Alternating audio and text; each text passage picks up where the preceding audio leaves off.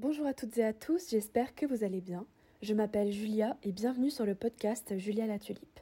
Ici on parle de minimalisme, de frugalisme et de simplicité volontaire. L'audio qui va suivre est extrait d'une vidéo que j'ai publiée sur ma chaîne YouTube. Je m'adresse donc à mes abonnés et à ceux qui regardent mes vidéos, mais tout ce que je dis est applicable ici. Quand je vous inviterai à vous abonner, je parle évidemment de ma chaîne YouTube, mais aussi de ce podcast sur votre plateforme d'écoute préférée. N'hésitez pas à me laisser un commentaire, un j'aime, une étoile ou à vous abonner. N'hésitez pas non plus à me contacter sur Instagram. Bonne écoute Bonjour à tous et bienvenue dans ce nouvel épisode. Aujourd'hui nous allons parler d'un documentaire qui s'appelle The True Cost, qui est disponible actuellement sur YouTube, que j'ai découvert à sa sortie sur Netflix. Il date de 2015 et il a été réalisé par Andrew Morgan et il traite de la fast fashion et de la surconsommation de vêtements. L'industrie de la mode est l'une des plus polluantes. Elle est tristement célèbre pour ses différentes catastrophes naturelles ou sociales engendrées à cause de la production de vêtements dans les pays en développement ou sous-développés pour toujours euh, arriver à un résultat qui est pour le consommateur un prix à la baisse. Mais quel est le vrai prix qui se cache derrière cette industrie? C'est ce que propose de découvrir le documentaire The True Cost, qui est sorti donc en 2015 et que j'ai découvert à sa sortie. Depuis, j'ai arrêté de consommer de l'ultra fast fashion, voire même de la simple fast fashion ou des vêtements neufs. J'achète uniquement, sauf exception rare, sur Vinted, dans les marches aux les brocantes, je fais des échanges avec mes amis ou bien je me débrouille pour aller en friperie. Enfin bref, je n'achète plus du tout dans ce type d'enseigne comme H&M, Topshop, Brandy Manville, Primark, Zara, c'est tous la même chose en termes de fonctionnement, même s'il y a certaines fois des campagnes publicitaires sur l'écologie et le fait qu'ils recyclent les vêtements, etc. C'est beaucoup, beaucoup de greenwashing, donc de la publicité qui a pour message de faire croire que le vêtement ou l'objet est écologique ou a un faible impact sur l'environnement, ce qui est totalement faux. Donc aujourd'hui, je voulais attirer votre attention sur euh, bah, ces conséquences-là, en tant que consommateur, on y contribue malheureusement. Quand vous achetez un t-shirt à 2-3 euros dans une enseigne, quel est le vrai prix qui se cache derrière ça? Donc on va en parler aujourd'hui, on va en parler tout de suite et je vous invite donc à consulter la barre d'infos pour les autres euh, ressources que je vais citer et les chiffres énoncés.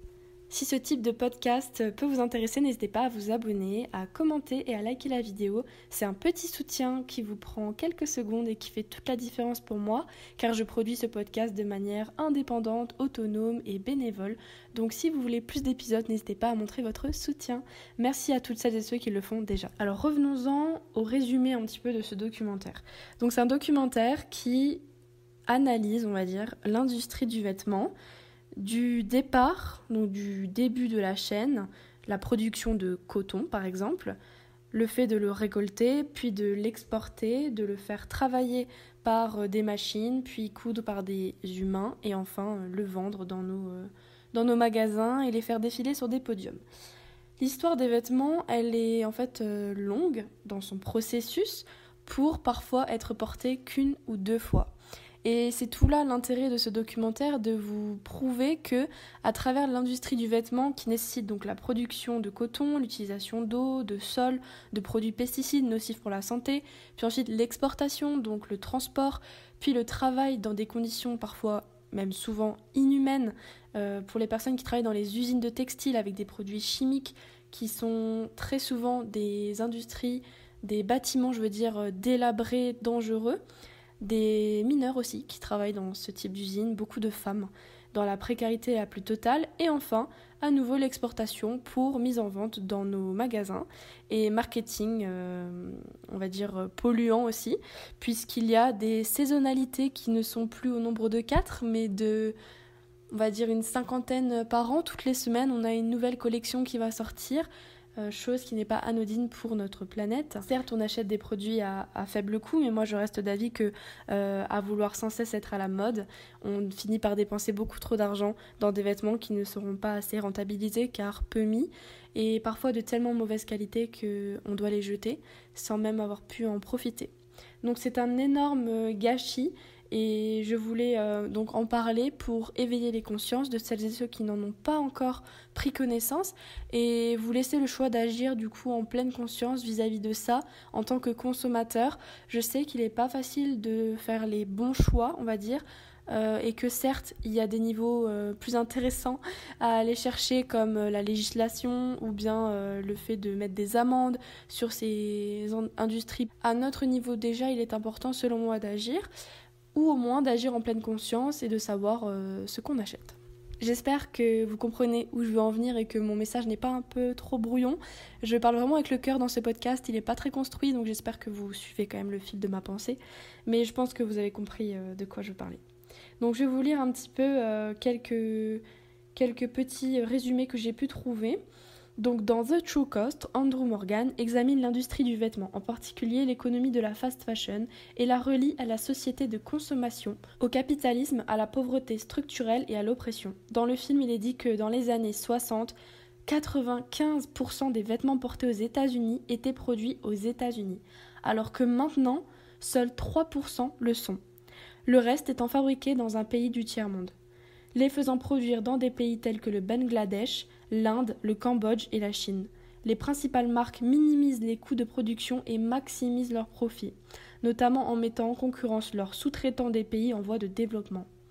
Les marques internationales de vêtements mettent la pression sur les sous-traitants en les menaçant de cesser de passer commande et de délocaliser dans un autre pays si les coûts de production ne sont pas assez bas. Un directeur d'une usine déclare Ils me mettent le couteau sous la gorge et je mets le couteau sous la gorge de mes employés. Donc on voit déjà comment est construit toute l'intrigue du documentaire, qui en fait l'intrigue de la vraie vie. Hein. C'est pas un film de fiction, ça se passe vraiment dans, la vie réelle et encore maintenant. Dans les hum, différents plans que montre le documentaire, on y voit des scènes assez choquantes, je préfère vous prévenir, mais tout à fait réalistes, d'usines, notamment celle de Raina, de Rana Plaza, qui s'est effondrée et qui a fait des centaines de morts. Donc c'est vraiment pas anodin. Euh, l'industrie de, la mode en général est très dévastatrice pour la planète, mais aussi pour les gens qui y travaillent. On n'y pense pas toujours. On pense souvent à l'écologie euh, et au gaspillage, mais on ne pense pas euh, aux vies en fait qui ont été mises en jeu à ce moment-là. notamment le fait que des personnes doivent emmener leurs enfants, ou même eux sont enfants quand ils vont à l'usine pour travailler, et sont soumis à des on va dire, à des effluves de produits toxiques qui peuvent causer des handicaps euh, physiques, mentaux, augmenter le taux de cancer, voire même causer la mort. Donc euh, c'est pas uniquement euh, en termes d'écologie, mais vraiment humain. Donc ne fermez pas les yeux sur ça, s'il vous plaît. On parle beaucoup de Chine en ce moment, Shine, je sais pas comment vous le prononcez. ça rejoint toutes les marques que j'ai citées tout à l'heure et il n'y a pas que celle-là malheureusement. Donc ne consommons pas juste par habitude ou pour se réconforter ou pour être à la mode, pour plaire, etc. Vraiment, essayons d'avoir des raisons euh, plus profondes quand on achète quelque chose de neuf, de manière générale, encore plus les vêtements. Et arrêtons de nous cacher derrière certaines excuses, je trouve, par rapport à la seconde main ou à Vinted ou ce genre de choses. Oui, ça prend plus de temps, oui, parfois c'est un peu plus cher et encore que, franchement. Pas vraiment. Euh, oui, certes, on va pas avoir les dernières nouveautés à la mode et certaines pièces sont introuvables, mais est-ce que c'est si grave en comparaison des conditions que l'on crée face à ces achats? Je vous rappelle quelque chose qui, selon moi, est fondamental, c'est que acheter, c'est voter. Si vous pensez que vous n'avez pas de pouvoir en termes de moyens de pression, parce que oui, vous n'êtes pas un État, vous n'êtes pas un élu, vous n'êtes pas une personne avec euh, du pouvoir, vous n'êtes pas une grande entreprise qui fait des chiffres d'affaires euh, considérables, mais vous êtes un acteur du monde, en fait, vous êtes euh, une personne à part entière qui peut influencer elle-même quelques personnes autour d'elle. Et je pense qu'il est possible au moins de réduire, soyons honnêtes, euh, nos consommations de vêtements, ne serait-ce que d'y aller qu'une seule fois par an durant un moment très précis, ou d'aller dans des lieux où les vêtements sont recyclés, ont été faits avec une certaine éthique, ou bien même chez des petits créateurs si votre budget le permet, sinon de faire des brocantes, des marchés aux puces, des friperies qui sont très accessibles. Tout dépend où vous vivez. C'est clair qu'on ne va pas trouver forcément euh, tout ce qu'on veut, tout ce qu'il nous faut, mais si on peut au moins réduire notre impact en fait via certains achats, eh bien en fait je trouve qu'on serait euh, bête de ne pas le faire.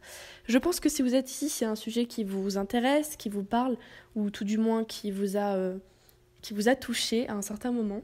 Donc euh, n'hésitez pas à creuser le sujet, il y a beaucoup d'articles en ligne, je voulais pas non plus répéter ce qui a déjà été dit, mais simplement vous donner l'envie d'aller un peu plus loin, soit dans votre quotidien, soit en termes de recherche, tout simplement pour vous éduquer sur le sujet.